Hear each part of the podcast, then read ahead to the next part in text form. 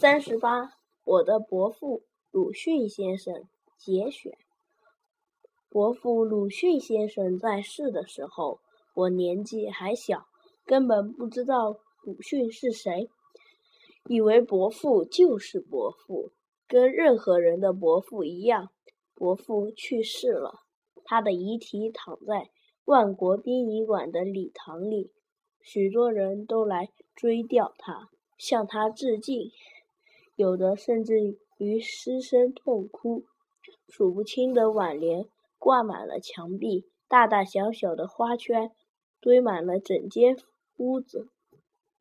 送挽联、送花圈的有工人，有学生，各色各样的人都有。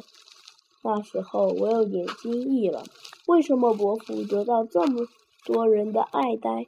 我呆呆地望着来来往往。雕样的人，想到我就要永远见不到伯父的面了，听不到他的声音了，也得不到他的爱抚了，泪珠就一滴一滴的掉下来。